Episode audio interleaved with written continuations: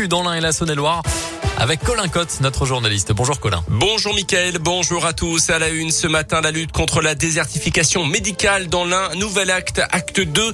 Jean de Guéry, le président du conseil départemental, a dévoilé hier la nouvelle phase de son plan d'action sur la démographie médicale avec toujours comme objectif de convaincre des médecins de venir s'installer dans l'un dans un département où il en manque cruellement justement. Dans la phase 1, il y a eu notamment l'installation de quatre télécabines de consultation en l'obtention de l'ouverture d'une première année de médecine à la rentrée prochaine sur le campus de l'université Lyon 3 à Bourg-en-Bresse ou encore le recrutement d'un médecin salarié sur les quatre espérés.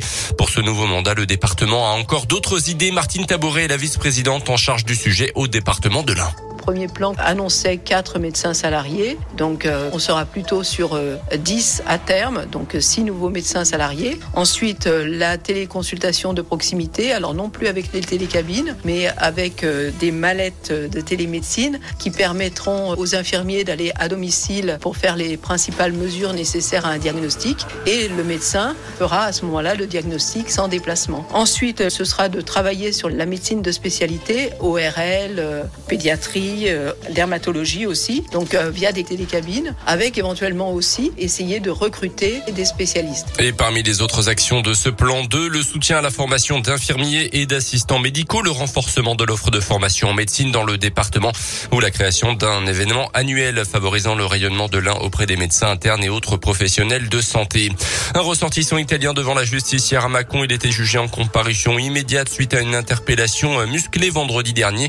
Les policiers intervenaient au départ pour un simple problème de stationnement gênant lorsque l'individu avait fait marche arrière avant de prendre la fuite.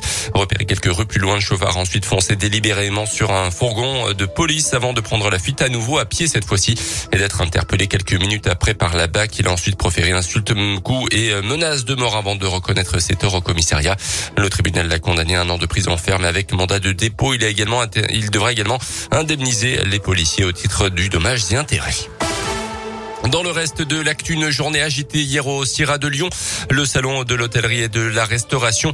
Un chef martiniquais a été refoulé à l'entrée du dîner des chefs qui était organisé dimanche soir à Lyon, à la préfecture de, donc de Lyon, euh, en présence d'Emmanuel Macron notamment. Il avait pourtant un carton en bonne et due forme, mais le personnel donc ne l'a pas laissé entrer, ce qui a provoqué sa colère évidemment. Le chef parle de discrimination en raison de sa couleur de peau et se dit humilié. Il a largement relayé sa mésaventure sur les réseaux sociaux notamment.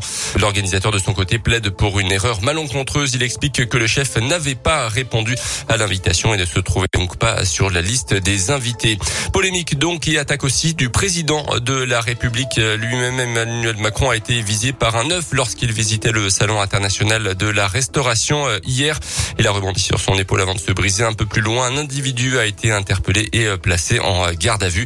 Euh, le chef de l'État a proposé d'ailleurs de le rencontrer pour connaître ses motivations réelles qui de Yannick Jadot et de Sandrine Rousseau représentera euh, l'Europe Écologie? Les Verts lors de la prochaine présidentielle. Le second tour de la primaire écologiste s'est clôturé hier.